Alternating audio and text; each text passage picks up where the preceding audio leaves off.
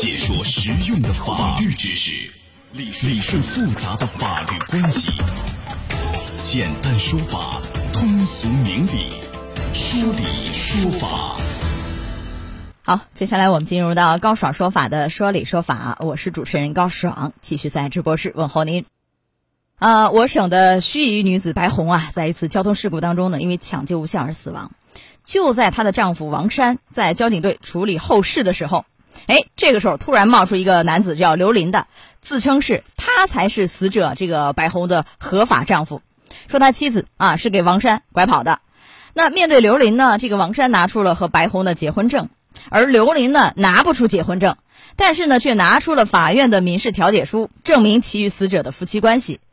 这两个丈夫的到来，让处理这个事故的交警也是一头雾水，到底谁是真的，谁是假的？六十万的赔偿款。应该给谁呢？啊，我们今天来讲一讲这个事儿。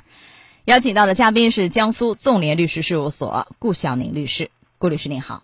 哎，听众朋友好，主持人你好，欢迎您做客节目。好的，谢谢。啊，这个王山呢手里有和白红的结婚证啊，但这个刘林手里没有，但是他有呢。上个世纪九十年代啊，原来的淮阴市中级人民法院出具的他和白红复婚的裁定书，怎么回事呢？我简单介绍一下，这个刘林啊，他和白红呢是小学校友。啊，两个人在一九八五年三月举行结婚仪式，共同生活，但双方呢一直没有办结婚证。啊，他们共同生活期间经常为琐事争吵，所以在白红第二次向法院起诉离婚的时候，法院判两个人这个解除婚姻关系。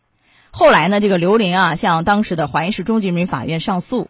一九九三年呢，淮阴市中院做出了这个民事调解书，确认刘林和白红经过法院调解，双方自愿和好，而且领取了这份调解书。那么这个王山呢，他和这个白红也是校友啊，也很巧。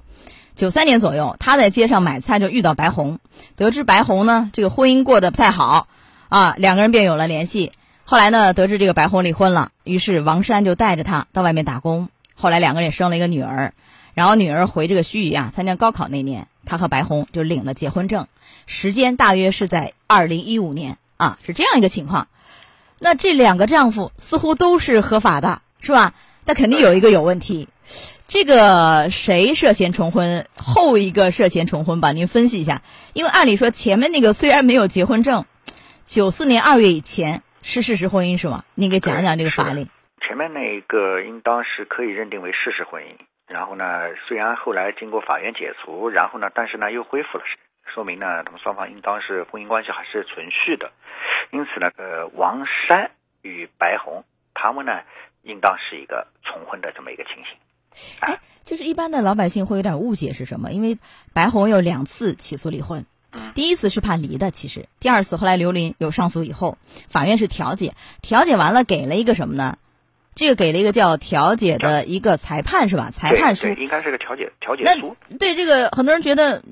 法院没判是调解，这个调解的意思，您给讲一下。这个裁判书也相当于是恢复这个婚姻关系，是这意思吗？对，他们因为八五年嘛，九四年之前他是事实婚姻，呃，咱们法律上是认可的。起诉了以后呢，他第一次是一审，呃，一审呢是解除了婚姻关系。如果到此时为止的话呢，如果双方不上诉的话，那这个事实婚姻就解除了。那么后来呢，因为是刘玲向当时的中级法院提起了上诉，这是个二审。那么上诉呢，实际上是根据双方做了一个调解，那么做出一个调解书。此时呢，一审的这样的一个离婚判决就不生效了，双方呢就领取了调解书。调解书上呢认为，哎，你们双方还婚姻存续关系还是继续过下去啊？那么实际上就认可了当时的婚姻关系还是存在的。这个调解书不是判决书，呃，所以其实我觉得这个白红可能也有误解，因为他后来遇到那个王山也说我离婚了，因为确实一审是判离婚的，二审上诉以后调解给了一个叫裁定书，这个其实就婚姻关系就恢复了，恢复了就是吧？继续啊，是的，好是这样，所以呃后来的这个王山即便是有结婚证，也可能会涉嫌重婚的问题。那如果是构成这个重婚？那刘林，因为她是一个合法的丈夫嘛，就前面那任啊，呃，刘林是否可以就是她这个丈夫的身份向法院申请，嗯，白红和王山的婚姻无效，可以，她能不能呃可以？对，对，呃，就起诉就可以是吧？对，起诉可以要求法院确认他们的这个呃婚姻关系无效，而且不光是这个婚姻关系是否解除，嗯啊，都可以，都可以提起。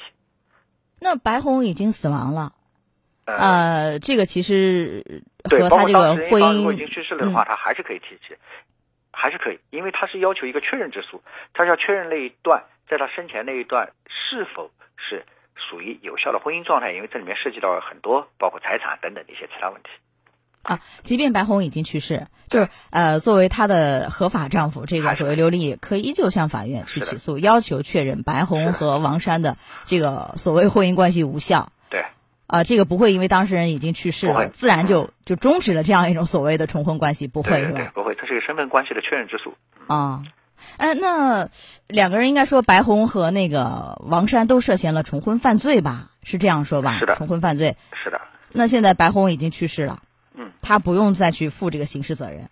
那么，另外的那个王山呢？后一任丈夫是否应该去承担这个刑事责任？要看他在这里面的是否是存在主观上的过错，也就是王山他是否他是知道。一般来说，如果他主观上确实不知道，或者他导致他隐瞒，那么这个时候呢，他可能可以不用承担相应的一些法律处罚。嗯，刑事责任可能不用去承担。如果他不知道，是那我都以不知道抗辩，我就不知道啊。那这个法院法院的对法院具体的调查和认定。说的刚才那个案情的情况来说呢，王山倒是有可能他是不知道跟他说离婚了，而且事实上他一审也当时也判了个离婚，那么王山可能他就有可能是不知道。就比如说白红也误以为是两个人离婚了，因为一审判了嘛，虽然二审一个裁定又恢复。对。那么他跟那个王山说我离婚了，所以王山也以为他离婚，也有可能是。如果是这样的，那这两个人就刑事问题都够不上是吧？如果这样的话。对，一方去世了以后呢，呃，去世那方刑事呢，他肯定够不上，哎，肯定也够不上了。王山也够不上，也有可能够不上，但是他的民事的过错肯定是存在的。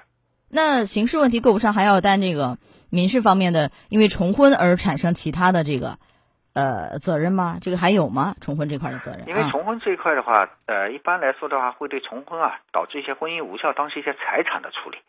比如说，呃，这个他当时有一些财产，比如说是刘玲的，或者是白红拿了一些刘玲的财产，打个比方啊，嗯，比如说把它分给了王山，出现这样的情况，那么刘玲是可以要求对这方面进行一个返还或者等等的一些请求。啊，那当然，是否他这个明知道是吧？他已经离婚了，还和他在一起，这个要看其他的一些证据，然后由法院来综合各方面证据来认定，不是说我自己说我不知道，那就不知道。这个其实不完全依靠于口供，对不对？是吧？如果是重婚犯罪的话，判几年呢？我们来问一下这个刑事问题，或者是啊，重婚一般三年以下，三年以下。对对对。好的，这是这一块儿。来，我们稍事休息一下，马上回来。好的。高爽说法正在直播，高爽制作主持。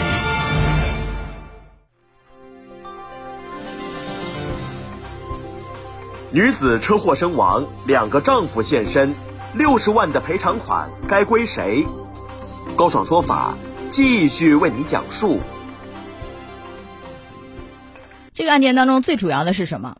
六十万的这个赔偿款到底归谁？是因为有了六十万的赔偿款，所以这两任丈夫就跳起来了。因为其实原来，呃，因为从这个报道里看，他们其实相处的还比较和谐，虽然不在一块儿生活，嗯，偶尔这个原来的那个呃丈夫刘林还继续送鸡蛋呐，去看望她等等，还是比较和谐的啊。后来因为他突然去世，女方。所以牵扯到六十万的一个赔偿问题。好，呃，那么这个六十万到底是怎么分？现在确定的是刘林是他的这个合法配偶，对吧？对，是这样。那我们说第一顺序是配偶、父母和子女。如果父母没有不在了，那这个配偶呢指的是刘林，子女呢，因为还有一个和王山的孩子，非婚生子女是否也在这个范围里？您都分析一下。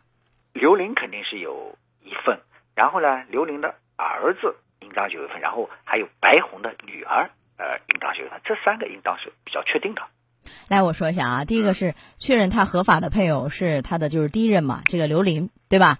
这个是他的合法配偶啊。我们暂且这么说，第一任、第二任其实合法的只有第一个啊，刘林。那么这是配偶方面，孩子，因为这个白红和刘林生了一个儿子，这儿子显然是。婚内嘛，婚生子嘛，对吧？显然是，呃，作为子女是第一顺序继承人。关键是这个白红和王山又生了一个女儿，这个女儿等于是非婚生子女了。但非婚生子女和婚生子女其实是一样的，对对，所以也是一个合法继承人。那就是也就是三个人：刘玲啊，这个刘玲和白红的儿子，包括这个白红和王山的一个女儿，三个人是均分吗？六十万？呃，是是这样的，如果说白红还有上面的父母亲的话，父母亲也是要参与的，也是第一顺序这个继承人。嗯，如果他没有的话，那么就是这三位，这三位呢还不是呃均均分，因为刘玲是合法的这么一个配偶，合法的配偶呢，首先呢他就有夫妻共同财产，他就有一半，因此呢，首先呢王红的财产应当有一半是属于刘玲的，然后呢在剩下的一半的当中再均分，三三个人再均分。哎，这里面就相当复杂，因为有什么？有六十万的赔偿款，对，还有一个呢，这个白红因为和后来的那个王山又共同生活了二十几年，他和王山之间还有一些共同财产要去分。是的。您的意思是啊、把这个白红和王山的这个共同财产的一半儿，这个拿来要分给刘玲她的第一任丈夫合法丈夫，是这意思吗？呃，不是，啊，什么意思？呃，王山和白红他们两个的婚姻是是认定是无效的。那么他们是无效的话，就不存在呃王山能有白红的一半的婚姻，因为他不是合法的配偶，因为他们是重婚嘛，只能根据一个照顾无过错方的原则来分他们俩之间的一个，就不能按照继承法来分，而是呃白红的一半的财产应当由呃刘玲先分了，然后呢剩下的一半由刘玲。呃，刘玲的儿子白红的女儿三个人均分。不是这样，我们现在讲的是六十万的赔偿款，先是对他这个死亡的这个赔偿款到底是怎么分？因为然后还有一个。他和王山的那个共同的，就哪怕同居，因为是一个重婚嘛，哪怕同居在一起的、混合在一起的财产，这个又怎么分？这里面就全部交织在一起，就相当复杂。来，我们说到这儿，稍事休息啊，进广告广告时间不长，马上就回来，稍后见。高爽说法正在直播，高爽制作主持。